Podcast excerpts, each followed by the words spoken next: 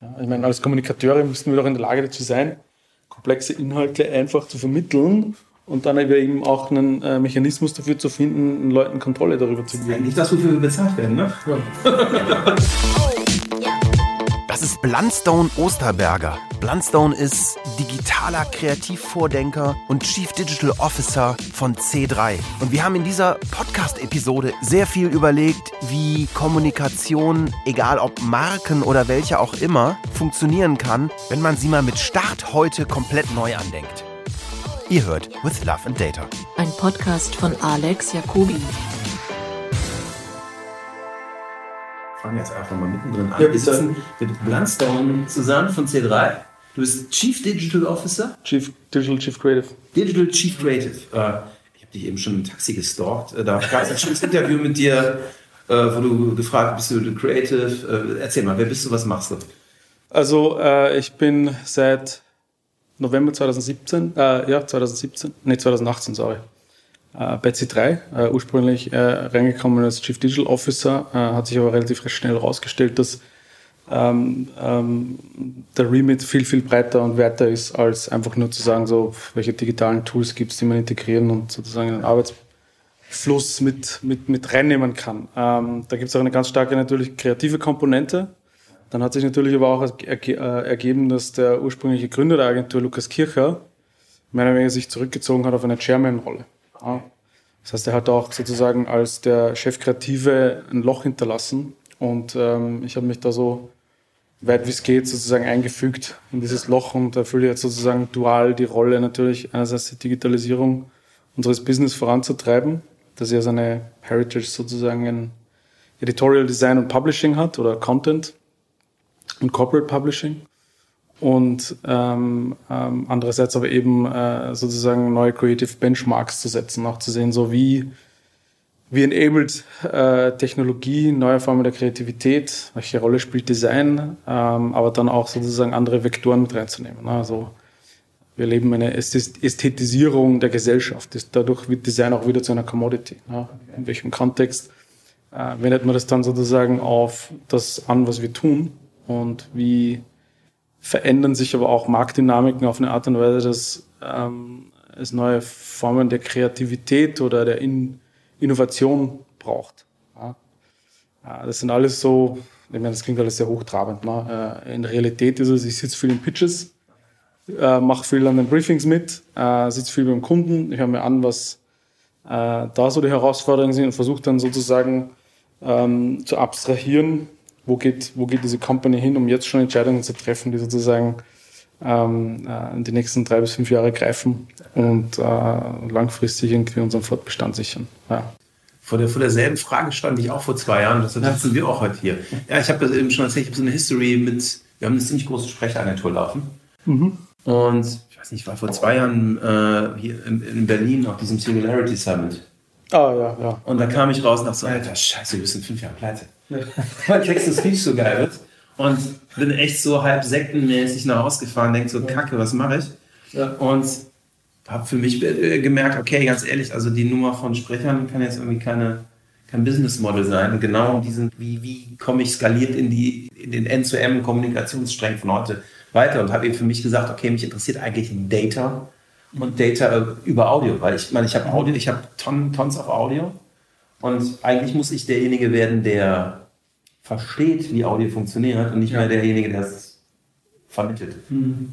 Ich meine, also so Dinge wie Singularity Summit oder generell die Singularities University kennen hat jemanden, der in, dem, in diesem Weltveränderer-Kontext von Silicon Valley halt nicht so viel zu tun hat, immer echt wahnsinnig einschüchternd sein. Ne?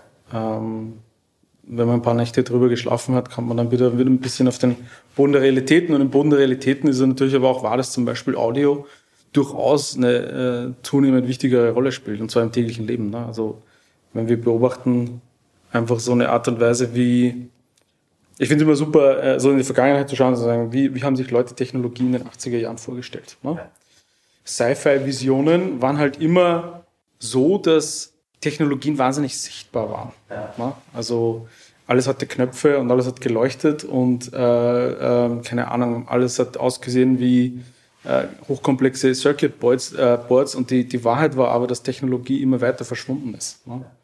Und dass wir natürlich auch jetzt in einem sehr interessanten äh, äh, Zeitpunkt irgendwie, wo ähm, die ersten Voice Conversational Interfaces, wie zum Beispiel Voice, Alexa und so, ähm, mehr oder weniger tatsächlich den Markt haben, sehen wir, wie Technologie immer weiter verschwindet. Und ähm, die These, dass auch Screens irgendwann mal wirklich verschwinden werden oder zumindest einen Formfaktor annehmen, der nicht mehr so ähm, sagen wir, pervasive ist, ja, ähm, ist, ist, ist die logische Schlussfolgerung daraus, dass äh, Voice als Interface in der Bedienung nicht nur von, sage ich mal, unseren Standardgeräten, die wir so haben, in Consumer Electronics, sondern einfach ähm, als, als, als Navigationsmittel für eine stark technologisierte Welt, die aber Technologie unsichtbar macht, ja, irgendwie funktioniert. Ja. Das ist total krass. Ne? Du hast in, im Interface-Bereich immer weniger Technologie. Ja. Und mit dieser weniger Technologie immer mehr. Also ich, ich, ich finde es ich find's bei Voice Interfaces so spannend, da du, du musst ja komplett umdenken. Ne? Also das, das, das Verrückteste, wenn man auf Voice geht, ist ja, dass man auf einmal so mit dem Kurzzeitgedächtnis der Menschen zu tun hat. Mhm. Ne, wenn ich eine Webseite habe oder ein Programm habe, äh, jetzt nicht, dass äh, Office ein geiles Interface hätte, aber ich, ich kann da ein Menü machen mit jeder Funktion, die ich habe. Mhm. Ein Voice Assistant kann ich drei Optionen sagen, dann bin ich weg. Da ist mein Kurzzeitgedächtnis weg, hat vergessen, was die erste war. Und, und, und, und so, so wird auch immer ganz viel Technologie da reingesteckt, um eigentlich am Ende ganz wenig direkt on point zu tun haben. Aber das Ding ist, also, äh, wenn man jetzt im Sinne von einer intuitiven Interaktion denkt, allerdings, ne, ist ja ein, das verbale Gespräch eines der sozusagen intuitivsten Formen der Interaktion zwischen intelligenten Lebewesen oder Objekten oder was auch immer. Ne?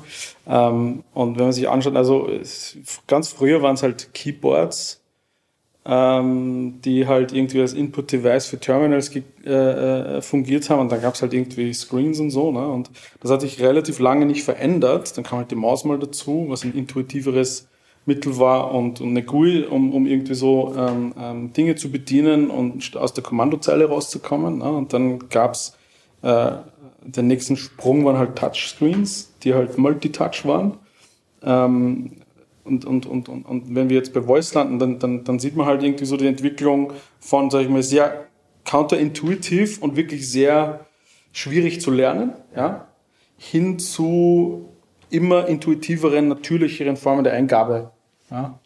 Und natürlich des Returns. Wo kommt die Intuition her? Ich glaube, so sind wir als Menschen einfach. Nee, ich meine, wie kommt die Intuition in den Voice Assistant? Ja, das, da ist natürlich AI äh, etwas, das helfen kann. Ähm, und, und da ist halt, ich meine, Artificial Intelligence ist ja relativ lang, gibt es halt relativ lang, es gibt auch verschiedene Definitionen davon. Ja. Wir interagieren ja zu 99 Prozent mit, oder eigentlich zu 100 Prozent mit Narrow AIs, also sprich sehr spezialisierten ähm, äh, äh, Artificial Intelligence Algorithmen, die halt irgendwie einen sehr spezifischen, engen Funktionskreis haben. Ne? Dann haben wir so Dinge wie Alexa oder Siri oder diese ganzen Voice Assistants, die sozusagen eine Kombination mehrerer Narrow AIs sind so eine Integrated AI, aber eben außerhalb sozusagen ihres Funktionsbereichs eigentlich nicht wirklich gut funktionieren. Das heißt, sie sind auch ziemlich schlecht darin, Fehler aufzufangen. Ja? Falscher Input, don't know what to do. Ja?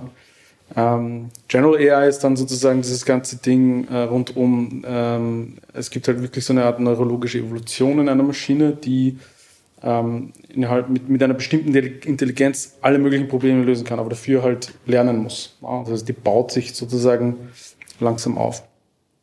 Ähm, aber nochmal zurückzukommen, also ähm, wie schafft ein Voice Interface zum Beispiel irgendwann wirklich intuitiv zu werden? Das ist auch zum Teil eine Designaufgabe. Ja. Und ähm, Design im Sinne eben nicht von, wie gestalte ich etwas visuell, sondern wirklich ähm, dem Überlegen, wie designe ich ein Szenario, in dem ein Kunde mit etwas interagieren muss oder ein User mit etwas interagieren muss und wie decke ich sozusagen alle möglichen Unschärfen darin ab in diesem. Szenario. Ich, ich glaube, das ist eine der größten Herausforderungen, weil ich meine, wir nennen das hier gerade mit, nicht ohne Grund mit With Love and Data. Ja. Und ich glaube, dass dieses Voice-Ding, äh, wir, wir forschen für uns auch dran, wie alle, weil wir glauben, dass wir einigermaßen spannenden Approach an Voice haben, weil wir seit sieben Jahren nichts anderes als Voice, ja, ja. als Oldschool Voice machen. Ähm, der Use Case, wo Daten zur wirklichen Relevanz Gewinnung und zur Mehrwertgewinnung bieten, ist, glaube ich, mhm. immens da. Ne? Ja, absolut. Also, ich meine, es gibt ja, also Voice bietet ja Kontext, den du sonst nicht kriegen kannst.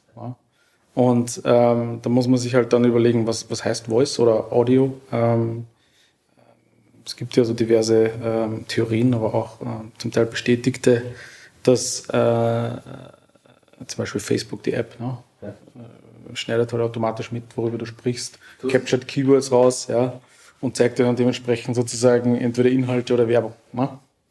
Da gab es ja dieses Experiment von den Leuten, die, ähm, die das auch dokumentiert haben online. Ich glaube auf Wired oder so war das ein Artikel, kann, kann mich aber auch täuschen. Und die haben halt irgendwie beschlossen, eines Tages äh, ganz viel über Hundefutter zu reden, mhm. neben ihrem Handy.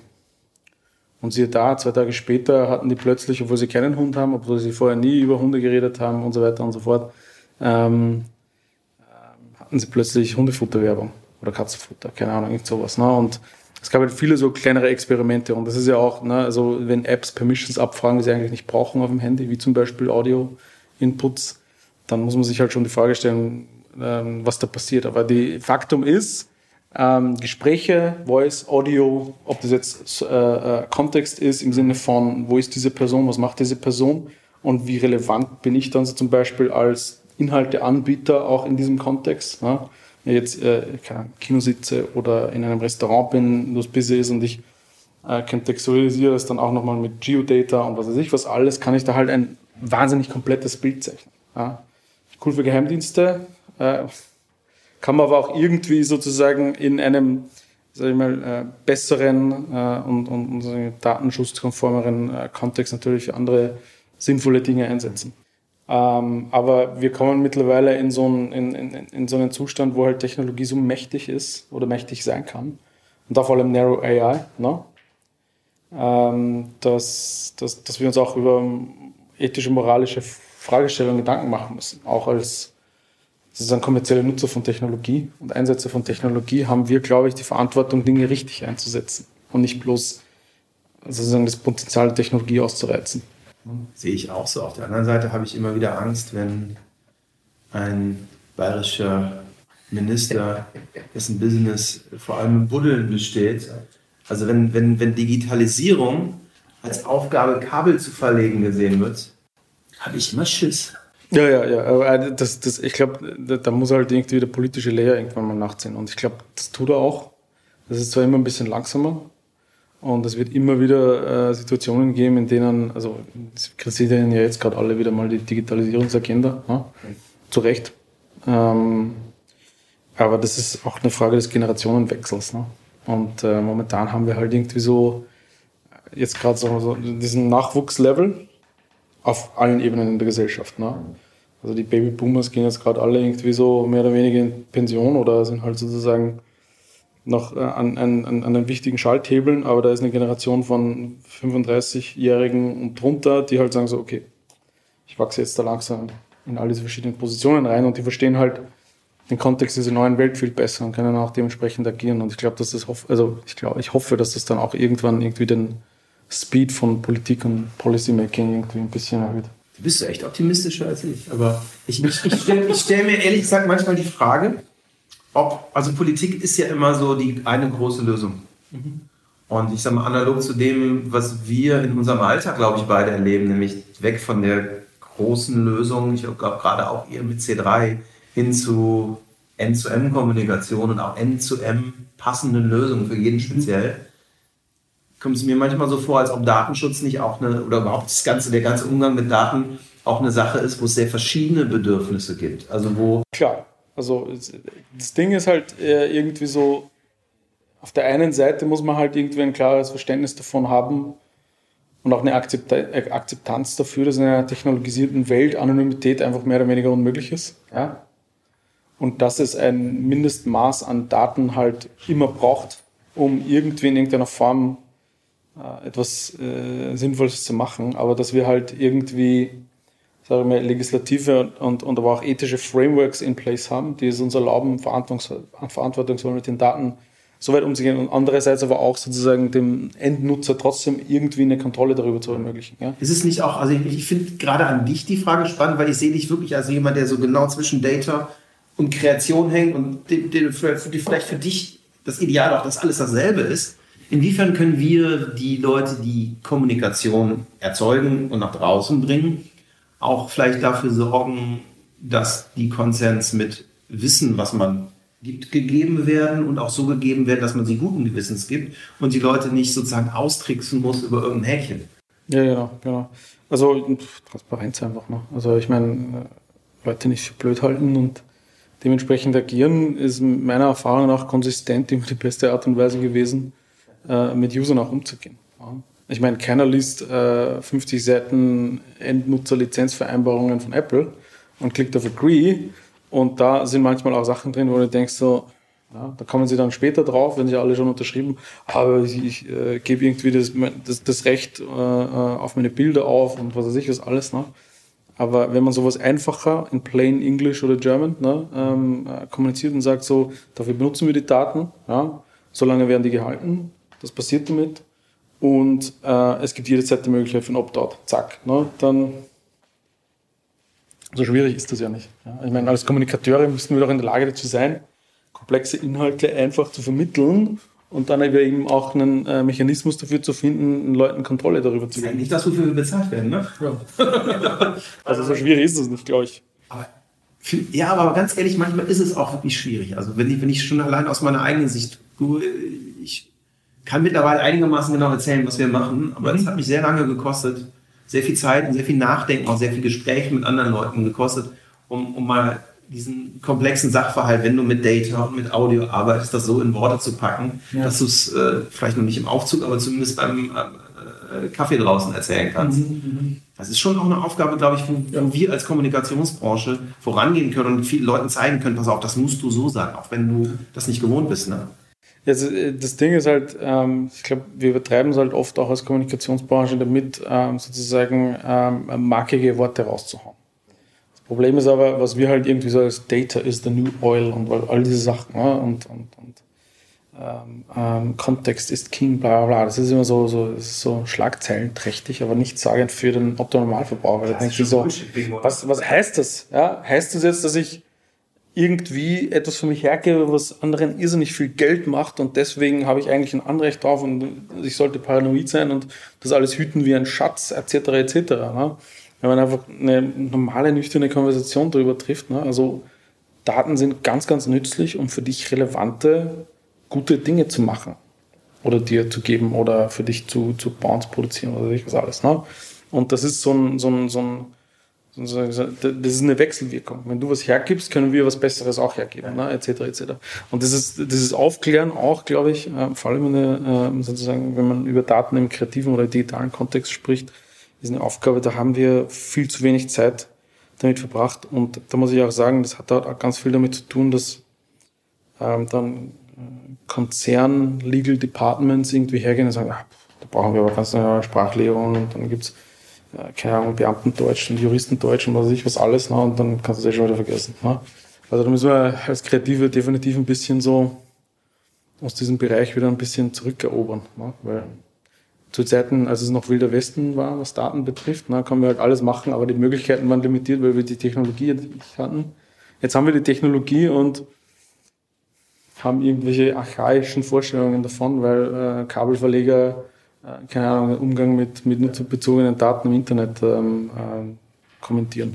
Aber selbst wenn wir den Kabelverleger mal als, als Extremstfall wegnehmen, ist es ja im Moment auch so, dass die Grenze zwischen was ist noch Marketing und was ist schon Produkt, Dienstleistung, Mehrwertbringung immer mehr verschwimmt.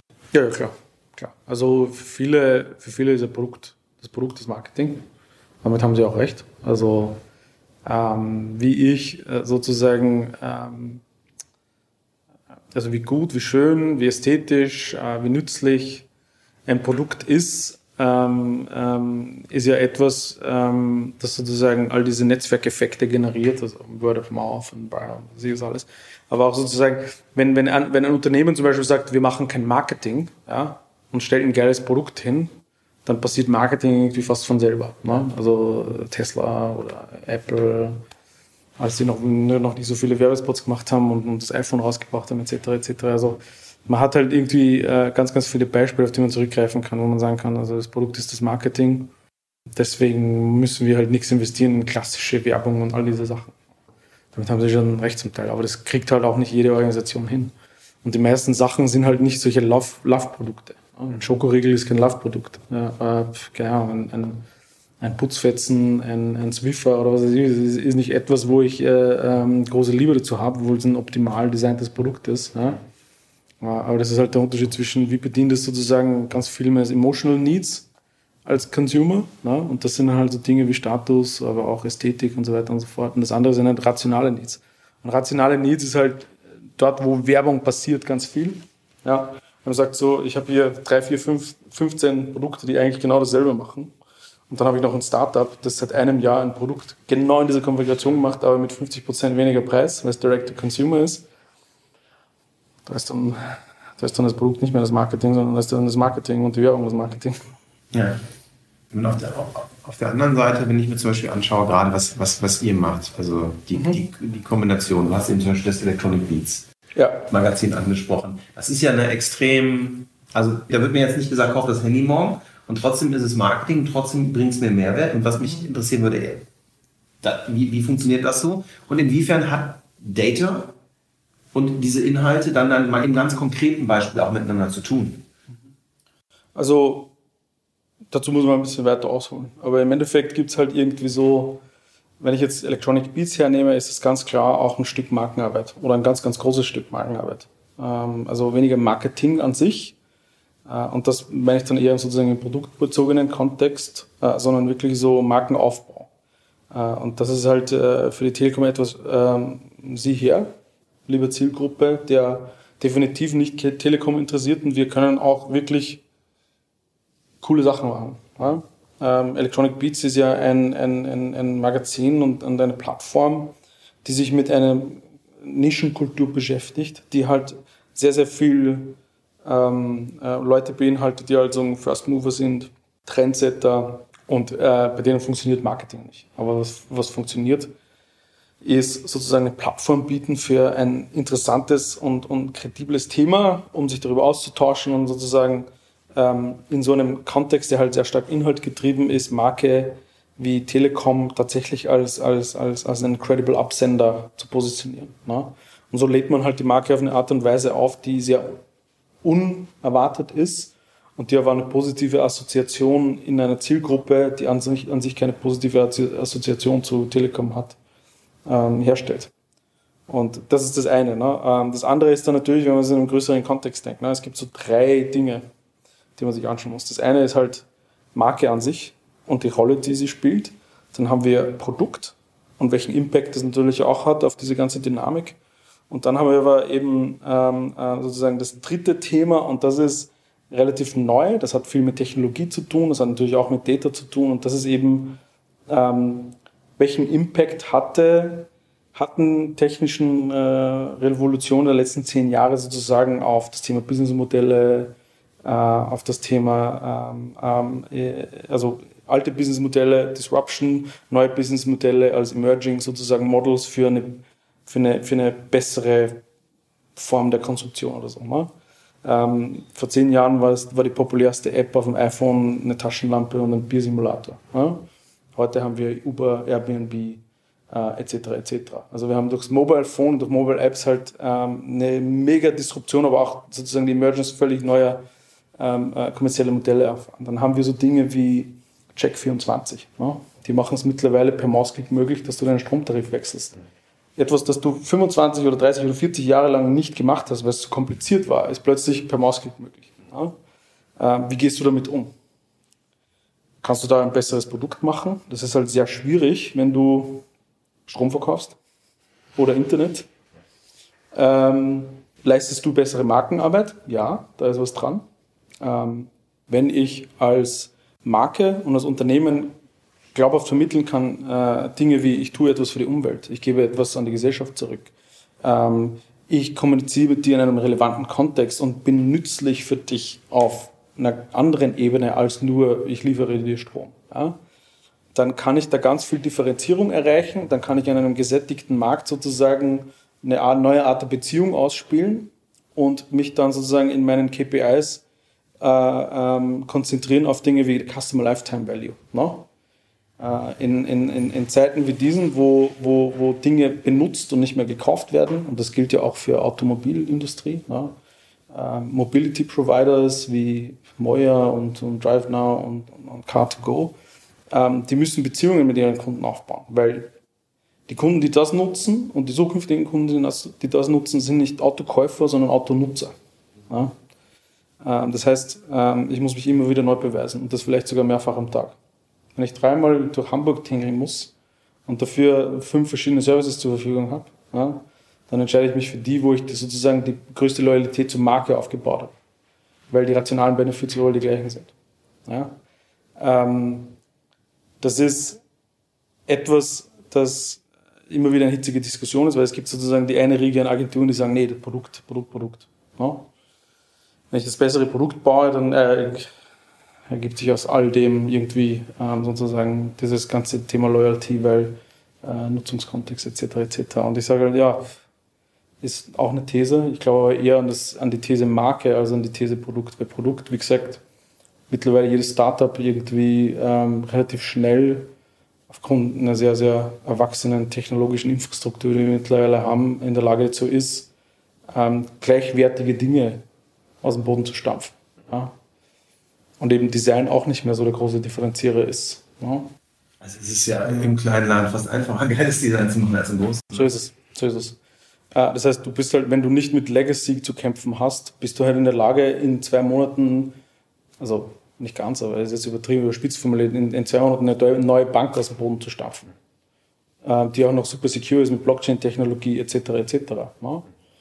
Ähm, und ich meine nicht, dass das wirklich der Fall wäre, aber wie competet äh, eine, eine große etablierte institutionelle Bank gegen äh, die Geschwindigkeit eines solchen Startups, wenn nicht auch ganz stark über seine Marke. Ne? Weil Financial Services halt ganz viel mit, mit Vertrauen und Trust zu tun hat und ich als Konsument immer noch mehr Vertrauen in eine große Institution habe, auch wenn sie echt viel Schindluder treibt im Hintergrund. Also. Als, naja, als, also gebe ich jetzt diesen 20 Jungs, die ähm, die mal schnell irgendwie was aus dem Boden gestampft habe, äh, ähm, mein Girokonto in die Hand. So, Zeit für einen Break. Und wie in jedem guten Podcast gibt es hier bei uns auch heute unseren Werbepartner. Und Werbepartner dieser Episode ist sonarbird.io, geschrieben sonarbird.io. Sonarbird ist die einfachste Möglichkeit, mit deiner Stimme ein Voice Briefing aufzunehmen und es auf Voice-Assistenten wie Amazon Alexa, Google Home oder aber auch als Podcast zu veröffentlichen. Du musst einfach nur deinen Laptop aufklappen, dein Briefing aufnehmen und auf Publish drücken. So einfach ist das. Also, wenn du wie wir der Meinung bist, dass Voice das nächste Internet ist, dann geh zu sonarbird.io, hol dir deinen Account und fang morgen mit deinem Flash Briefing an. Weiter geht's mit dem Podcast. Wir haben ja zum Beispiel Finanzkunden. Ja. Wir arbeiten relativ viel mit denen und dadurch haben wir auch ganz guten Insight in diese Organisation und die zerbrechen sich schon echt den Kopf drüber, wie sie da besser werden können.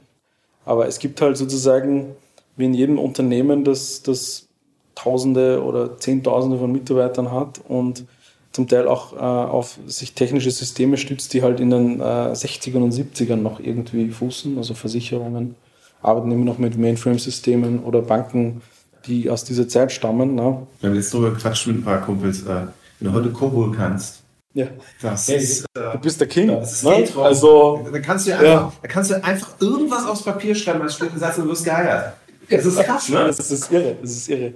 Also ich kriege das auch immer wieder mit, ne? Und ähm, ähm, die, also mit so einem Klotz am Bein ne, zu versuchen, ein Startup zu sein, das ist halt unmöglich. Ne?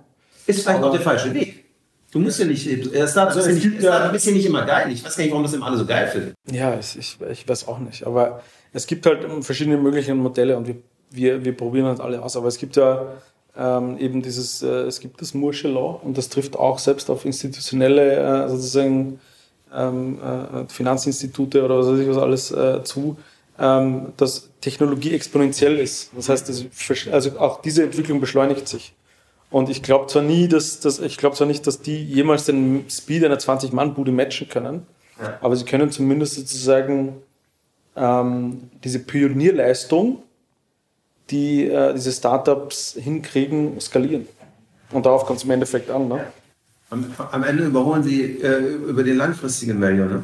Genau, also die sind definitiv so eher die Schildkröte im, im, im Hasen versus Schildkröten-Rennen. Wir haben auch eine Diskussion gehabt, wo es dann darum ging, um die These Tesla hin oder her, dauerhaft am Arsch und irgendwann werden Daimler skalieren und die überholen oder wer auch immer oder wer weg. Also ich habe, ich sage das schon seit Jahren, ne, also das, wenn Tesla es nicht schafft, dieses Scaling hinzukriegen, seine Production Capabilities, dann wird denen, äh, dann werden denen die großen Autobauer einfach mal den Rang ablaufen. Weil, ich meine, objektiv betrachtet, also wirklich objektiv betrachtet, ne, abgesehen davon, dass Tesla halt schon irgendwie unter der Haube coole Technologie hat, einen wahnsinnig charismatischen Leader, ja, ähm, der halt irgendwie so der moderne Tony Stark ist, ja, was ganz viel von dem Appeal der Marke ausmacht.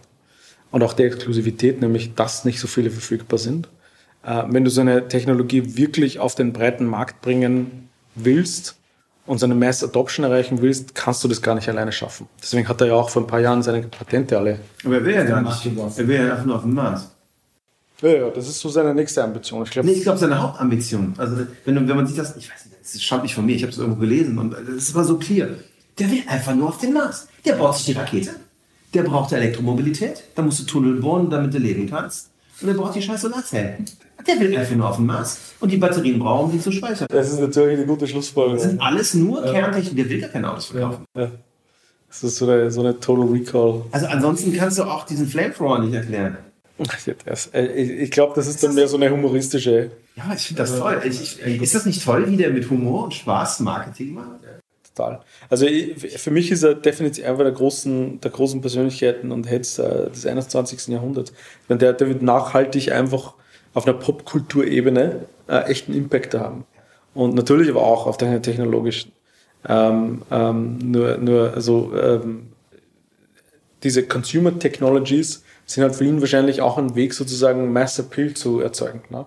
Wenn ich etwas wie ein Auto zum Beispiel mö- größtmögliches Desire schaffe, ähm, kann ich damit auch umgekehrt eine Art Personenkult erzeugen, der es mir ermöglicht, andere Dinge zu machen, weil SpaceX, ich meine, abgesehen davon, dass sich das als Inhalt gut auf Facebook distributen lässt, ne, äh, hat, ist die Relevanz für jemanden, äh, ein Auto äh, in, in, in, in, in den Weltraum zu schießen, halt irgendwie. Okay, aber das ist ja noch was anderes. Ich meine, ich baue, ich baue, der hatte die Falcon Heavy gebaut. Und ganz ehrlich, da hatte keiner Bock, seinen Satelliten in die erste reinzutun. So, völlig klar, das Ding war einfach nur ein Testlauf. Wenn sowieso schon keiner Satelliten reintut, dann lass uns doch ein bisschen Party machen. Und, und, und, und, und noch, ich meine, ganz ehrlich, überleg mal, wie viel Media Money rein, wenn, wenn, wenn, wenn du die, die Earned Media Coverage von Spaceman, der an der Erde vorbeifliegt, siehst, dann hat er den, wahrscheinlich den ganzen scheiß Raketenstartzimmer raus. Ja, sowieso. Ich meine, das hat 90 Millionen Dollar gekostet. Der Earned Media Value war sicher im Milliardenbereich. Da kannst du, da kannst du sicher sein. Das ist ja genauso wie, diese, wie dieser Space Jump von den Red Bulls. Ne? Das war ja auch so eines der gehyptesten Events, die du äh, machen kannst. Und alle feiern, wie genial es ist. Aber wenn du dann fragst, so, what's the actual point? Ne? Dann, Ich würde noch mal ganz kurz ein Stück zurückgehen. Du hast gerade was gesagt, was ich, wir unbedingt noch mal reden müssen. Äh, wir waren eben schon bei Voice und Voice Assistants. Ja. Und du hast eben so was Schönes gesagt, vor ein paar Jahren gab es auf dem Handy nur die Taschenlampen-App. Äh, Jetzt sind wir bei Voice Assistants so, dass Dirty Talk und Foods App auf Platz 1 im Amazon Store sind. Und, und ich mir da sich auch die Frage an muss, ob ich irgendwie gekifft hätte, dass ich mich für das Thema interessiere. äh, was ist die Killer-Applikation, die du kommen siehst für Voice Assistants? Wenn wir sagen, dieses Infrastruktur oder die ganze, diese ganze Welt erschafft sich gerade neu. ich glaube, da passiert also im, im, im, im Hintergrund ganz viel. Und das ist die zunehmende Intelligenz dieser Systeme und auch sozusagen deren äh, Fähigkeit in Zukunft ähm, ähm, wirklich in ganz viele verschiedene spürbare und auch nicht spürbare Aspekte unseres Lebens äh, einzugreifen. Das klingt jetzt alles sehr, sehr theoretisch. Ich wollte sagen, Butter bei die Fische. Sag mir, was ist deine Idee? Ich habe keine Idee. Es gibt keine Killer-Applikation in dem Sinne. Es gibt halt, ähm, ich glaube, dass dadurch, dass AI besser wird, zum Beispiel äh, Assistenzsysteme halt wesentlich besser, smoother, intelligenter und, und, und integrierter in unserem Leben sein werden. Aber eine konkrete Anwendung in dem Fall, Also ich muss ehrlich sagen, ich suche auch noch. Ich hab, es gibt eine, die ich wirklich richtig geil finde. Ja. Die Google Kalender-Anwendung. Morgens, was sind meine Termine? Oh, äh, mach mir Termin 13 Uhr äh, Lunch mit Blunstone. Das klappt fantastisch. Das klappt fantastisch. Äh, allein schon zu sagen, Spotify, spiel mal eine äh, Montags-Playliste, wissen wir beide, was gemeint ist. Vergiss es. Du musst schon sagen, spiel Discover Weekly. Du schaffst es ja noch nicht mal, das, das blöde Ding schafft es ja noch nicht mal, mir ein Album von der Band vorzuspielen. Alexa kann das. Nein, nicht, auf, nicht mit Spotify. Echt? Also, Dann bin ich zu doof und nuschel. okay. Also wenn, wenn, wenn ich sage, äh, Alexa, Still Striding von AZ Ferg, kommt, hier spiele Songs von AZ Ferg und dann kommt irgendwas. Dann kommt äh, Plain Jane oder was auch immer, aber nicht Still Striding. Okay. Dann hat das ein Verständnisproblem. Also ich, ich, bei mir funktioniert das grundsätzlich. Machst du es mit Amazon Music oder mit Spotify? Ich mache es mit Spotify tatsächlich. Ja. Also den Artist und den Titel sage ich halt immer. Ne? Ja. Ein Titel, aber ich rede vom Album. Ich will das gesamte Album hören. Versuch mal, das tust nicht. Okay, das muss ich ausprobieren. Also ich kann sagen, ich will den Titel hören, aber ich bin zum Beispiel, ich habe so eine Vergangenheit als Musikproduzent. So, Ja. Und irgendwie bin ich ja auch schon ein alter Sack über 40 und finde irgendwie immer noch, ich, ich höre irgendwie Alben, ich finde auch, ich finde EPs scheiße, ich will immer so ein Album hören. Und ich, und meine Denke ist, Alexa, spiel mir das scheiße Album. Vielleicht bin ich auch sowieso der Einzige, der es will und deshalb hat noch jemand gestört, aber das kann er nicht. Und ich sitze so oft vor dem Ding, mit meine, will das meinen Kindern zeigen, was das für geiler Scheiß ist und äh, die beschimpfen das Ding, lachen sich kaputt und sagen, ja super, aber Aber das ist, äh, das ist halt, weil, weil AI noch ziemlich dumm ist. Ne? Und ähm, noch gar nicht so viel kann, wie wir glauben, dass es können sollte. Unsere Intuition sagt ja, das müsste es eigentlich können. Die Technologie sagt, nee. Ähm, und sobald aber dieses matcht ja, und sich das alles viel natürlicher anfühlt, ich glaube, das ist so der Singularity Point, bei dem dann der Einsatz von sozusagen integrierten AIs echt explodieren wird. Weil momentan ist es noch ein bisschen so ein Novelty-Faktor. Ich meine, es ist zwar äh, durch Alexa und Co. und aber auch die Sprachassistenten äh, wie Siri und, und Cortana, wie sie alle heißen, ähm, irgendwie haben das viele, aber der Nutzungsfaktor ist nicht so groß. Äh, Wenn es mal eine, eine nicht allzu ferne Zukunft gibt, in dem das halt ein ganz normaler integrativer Teil unseres täglichen Doings ist, ne? wo auch sozusagen noch mehr Screens verschwinden, ja? dann sich, werden sich da auch äh, neue Nutzungsmöglichkeiten auftun, über die wir halt noch nicht gar nicht nachgedacht haben. Ich meine, wie gesagt, 2007 konnte sich keiner vorstellen, dass sowas wie Uber oder Airbnb existiert. Ähm, wie, welche Businessmodelle in zehn Jahren vielleicht auch mit Voice Connected existieren werden, ist schwierig vorstellbar, weil wir da auch von Konvergenzen sprechen oder weil wir da auch Konvergenzen ähm, ähm, haben, die wir uns auch so jetzt noch nicht vorstellen können. Zumindest nicht, ähm, äh, also wir sind ja keine Zukunftsforscher und was weiß ich was alles. Ähm, ja, zum, also im Rahmen unserer Möglichkeiten. Ich meine, Wired-Artikel lesen und Fast Company abonnieren äh, ist jetzt nicht irgendwie Zukunftsforschung. Ja, da hast du recht. Aber, aber, aber sich überlegen, was kann ich mit dem Scheiß morgen machen? Nee, aber es, es, geht ja um, es geht ja um konvergente Technologien. ne? Also äh, zum Beispiel, als äh, die ersten Handys rausgekommen sind äh, und, und äh, dann irgendwer mal, also ich glaube, Nokia hat angefangen, eine Kamera reinzubauen und gesagt, was braucht eine Kamera im Handy? Das ist doch so ein Bullshit. Ne? Ähm, und jetzt kann man sich das ohne nicht mehr vorstellen. Ne? Konvergente Technologien, die nichts miteinander zu tun haben, haben zueinander gefunden. Ne? Lass du telefonieren, ich versuche immer die. Weißt du, was mir an meinem iPhone fehlt? Was? Ich würde gerne die Telefonfunktion ausstellen. Ich würde gerne die Telefonie-App löschen. Ich meine das total ernst. Ich hasse, ich telefoniere nicht. Ich würde gerne die Telefonie-App löschen. Ich bin so ein äh, Texter und, und, und E-Mail-Schreiber. Ich glaube an asynchrone Kommunikation. Sonst.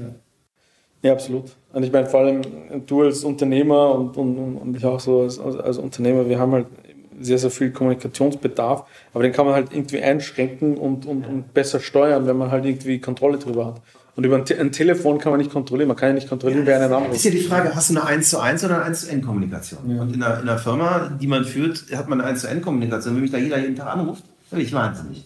Und da muss ich antworten können, wann ich will. Und dafür, äh, ich weiß nicht, seit Ewigkeiten Chatter oder so.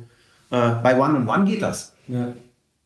Ne? Also mit, mit meiner Assistentin bin ich jetzt tatsächlich so weit, dass wir nur noch WhatsApp. Oh, das ist cool. Weil bis ich das aufgemacht habe, Chat offen habe oder Hangouts offen habe, habe ich das schon in WhatsApp drin. Aber das geht nur One on One. Ja, WhatsApp ist auch so eines meiner wichtigsten Kommunikationsmittel. Ich, das ist für mich ganz jung. Ich fand es immer voll scheiße und wollte es nie verwenden. Und irgendwie, das hat sich dann irgendwann so ergeben. Weil irgendwann meinte die so, Alex, du hast hier, du hast fünf Meetings heute gehabt, wo bleiben meine Logs? Weil ich muss dann immer meine Meetingslogs abgeben, damit wir checken, wer bei uns weiter äh, in, in der Firma sich um die Leute kümmert, weil ich eher so außenministermäßig unterwegs bin. Ja, dann versucht man Dinger zu tippen. Da habe ich jetzt abends gemacht und die weiß so, ich habe keinen Bock mehr. Du machst jetzt folgendes, wenn du im Taxi sitzt, schreibst du, machst du mir eine Sprachmessage. Ja. Das ist so geil. Und es ist auf einmal ist so eine Last von mir runtergefallen. Mit Technologie. Ich mache diese Sprachmessage und habe das Problem gelöst. Wir haben das Problem gelöst, dass die Daten äh, zu den Leuten kommen. Aber das ist ja auch Voice, ne? Ja, ist ja auch Voice. Das ist ja auch eine Beobachtung. Ne? Also ich habe mir schon gedacht, so, äh, das mache ich zum Beispiel nicht. Ich mag lieber schreiben, aber ganz viele in meinem bekannten Freundes- und Kollegenkreis verwenden diese verdammten Voicemails. Ne? Und dann nehmen sie was auf, quatschen was, ja, das ist leichter als schreiben, äh, ne? aber dann kommt wieder das Problem, ich habe irgendwie drei Sätze später vergessen, was er im ersten Satz gesagt hat, weil auch meine Aufmerksamkeitsspanne irgendwie null ist. Deswegen brauche ich das geschriebene Wort. Und jetzt muss ich mich mal als Riesenarsch outen. Ich würde niemals akzeptieren, dass mir jemand eine Voice-Nachricht schickt. Und ich mache es auch wirklich nur, wenn es um diese Dinger geht, die ich sofort machen muss. Weil ich bin ein totaler Fan davon, dass Leute, wenn sie etwas wollen, gezwungen sind, es aufzuschreiben. Als erstens, die Hälfte aller Probleme von alleine lösen, wenn man mal gefordert ist. was vor Augen hat. Ja, wenn du es einfach nur aufschreibst, dann in der Hälfte der Zeit rein die Leute von alleine, was, was, sie, was sie machen sollen. Ja. Was meint er? Ne? Ja, ja, eins. Blunstone, Also, ganz wichtige Frage. Was ist Kreativität? Also für mich hat das mehrere Komponenten. Ne? Kreativität, wie, wie man das zumeist versteht, ist halt sozusagen die Fähigkeit, ähm, aus einem gewissen Referenzrahmen heraus und auch mit Hilfe von Daten etwas zu erschaffen. Das neu und hoffentlich auch unerwartet und irgendwie interessant ist und appealing ist und was weiß ich was alles. Ne? Dann gibt es aber auch so dieses Thema, in, in, Innovation ist das falsche Wort, in, Invention, sprich etwas erfinden. Ne? Bei mir ist es so, als wenn ich, wenn, wenn ich als, als jemand, der kommunizieren muss, sozusagen eine, in- also keine Ahnung, eine, eine lustige Kampagne machen will, ne, dann, dann ist es okay, in so einem Referenzrahmen zu arbeiten, der halt irgendwie kulturell, technologisch, äh, Produktmarke etc. etc. alles irgendwie durcheinander mischt und dann entsteht da irgendwie was und das ist total witzig oder surprising oder erfüllt halt sozusagen die kommerziellen Ziele, die da gesetzt sind. Ne?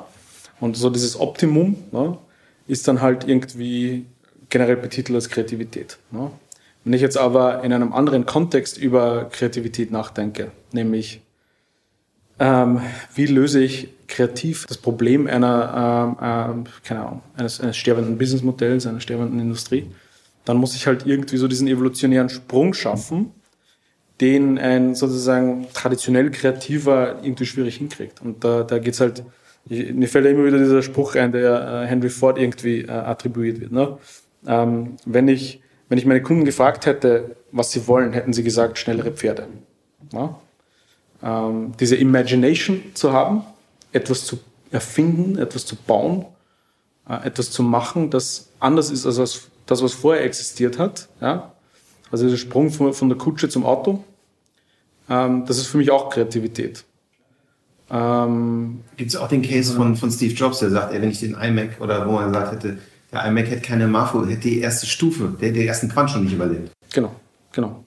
Ähm, und das ist halt irgendwie so, äh, es gibt halt sozusagen die Allerweltskreativität, die halt ist äh, Mafo-gerecht. Also hat Kreativität was für dich mit Mut zu tun? Ja, absolut, absolut. Also auch den Mut, äh, für eine Idee zu kämpfen, ähm, die auch im, im Extremfall durchzusetzen und vor allem laterale Schritte zu gehen. Es gab ja mal so einen, so einen, so einen Hype, ich glaube, der ist vor einem Jahr oder so gewesen, ne? dieser AI Creative Director. Ach, ich habe mit ihm eine Folge gemacht, schon. Ja, Ja, ja, auf dem ADC.